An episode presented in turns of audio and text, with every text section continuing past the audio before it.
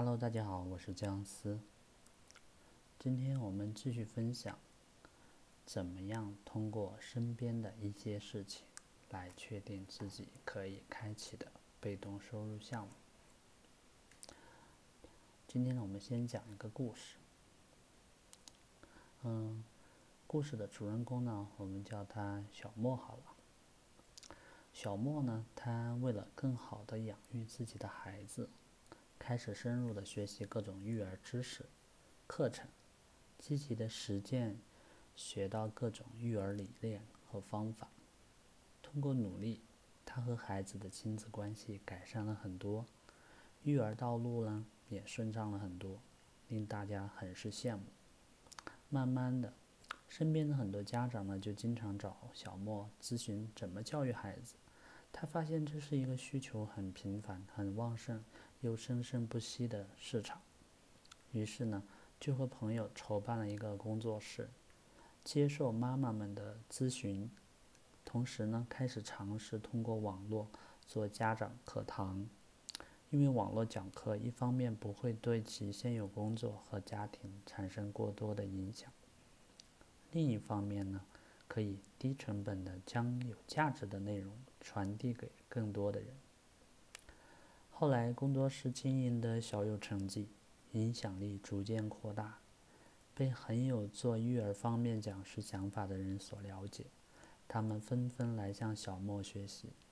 小莫琢磨了一下，培养更多讲师可以帮助到更多的家庭，就决定呢，利用这个机会。把自己的机构从家长课堂转型到讲师培养。再后来，小莫培养的讲师们纷纷开始经营自己的工作室，中间遇到各种各样的困难，就找小莫来做个咨询。小莫帮忙解决了咨询客户的工作室运营问题，他们就又介绍更多类似的机构和讲师给他。小莫发现做这类咨询可以很好的利用自己旅游管理教学和咨询积累的各种专业经验和通用技巧，做起来也很有成就感，就花了一大部分精力在这方面。于是，他就顺理成章的转型为中小型家庭教育机构管理咨询顾问。小莫对需求非常敏感。抓住妈妈们的育儿困惑，开启了对家长课堂的探索。他抓住育儿讲师的成长需求，转换方向到讲师培养，最后又抓住讲师所做工作室的运营问题，将副业定位到咨询顾问方向。其实小莫的经历，我们很多人都会遇到。只要你在某方面积累了专业知识和经验，就会不断有人向你咨询。如果你能抓住这样的机会，就可能挖掘出一些副业选项。所以我们要做的是不断积累自己在某个细分领域的专业知识，构建内在价值，然后周期性的盘点自己，看看别人都在向我们咨询什么，他们有什么痛点，我们可以有什么样的服务。和产品来满足他们。所以听到这里，你是否已经想到身边的朋友都平时会咨询你一些什么问题呢？把它列出来，可能那那个方向就是你可以努力的方向，转换为被动收入跟副业项目。好，我们接着说，在。抱怨和不满的背后呢，是有未被满足的需求。小木呢是石油天然气能源行业企业的职能部门工作者，他喜好交际，口才很好，脸上脸上总是洋溢着热情的笑容。有了孩子后呢，他与同为宝妈的同事以及单位大院里的妈妈们互动非常频繁。经常交流育儿心得，哪家孩子什么性格，最近闹了什么笑话，他都一清二楚。在与宝妈们交流的过程中啊，他就发现，这些国企背景的新妈妈都和他有一样的困惑，不知道该怎么样好好的养育孩子，还停留在不知不觉照搬自己父母的育儿经验的层面上面。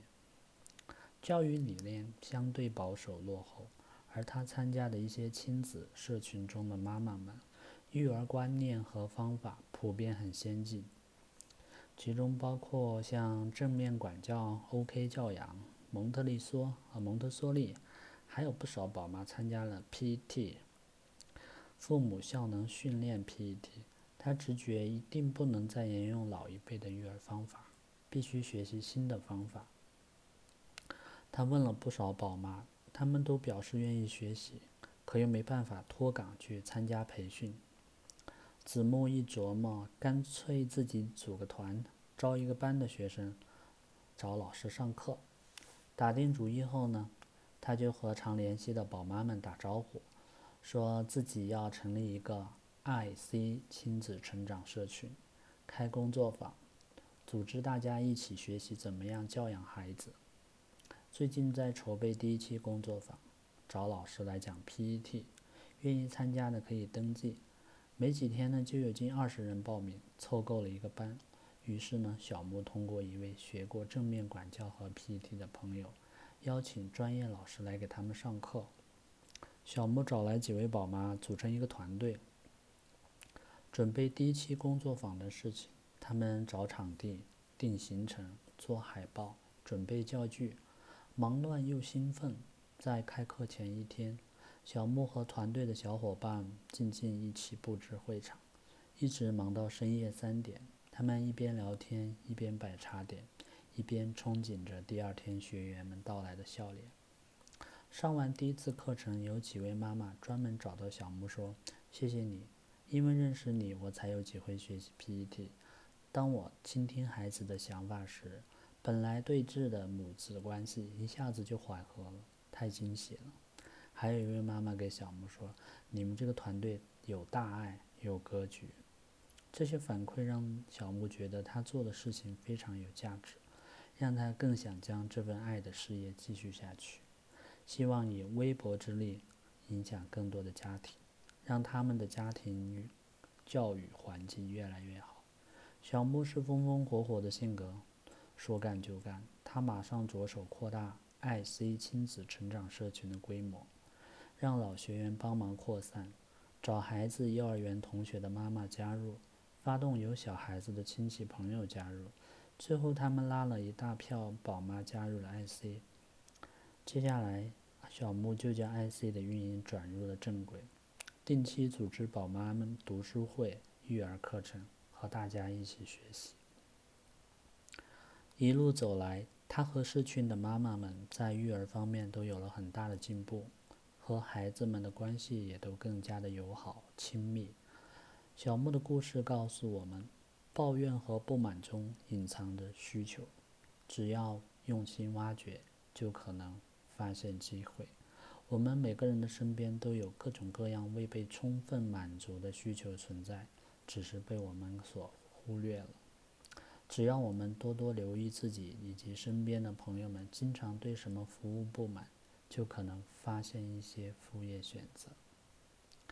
挖掘需求有两种典型的方式，第一是观察、体验、总结。小莫呢就找，就从找自己咨询的人身上观察到了需求。小木呢自己体会到了育儿的需求。也观察到了身边宝妈们的需求。第二个是访谈。小木在邀请老师讲课之前，对宝妈们做了访谈。如果你想对特定群体提供服务，可以采用这种方式，问一问他们在工作和生活中有什么别扭或者不满的地方，想得到一些怎样的改变。好，以上就是今天的分享内容。谢谢大家。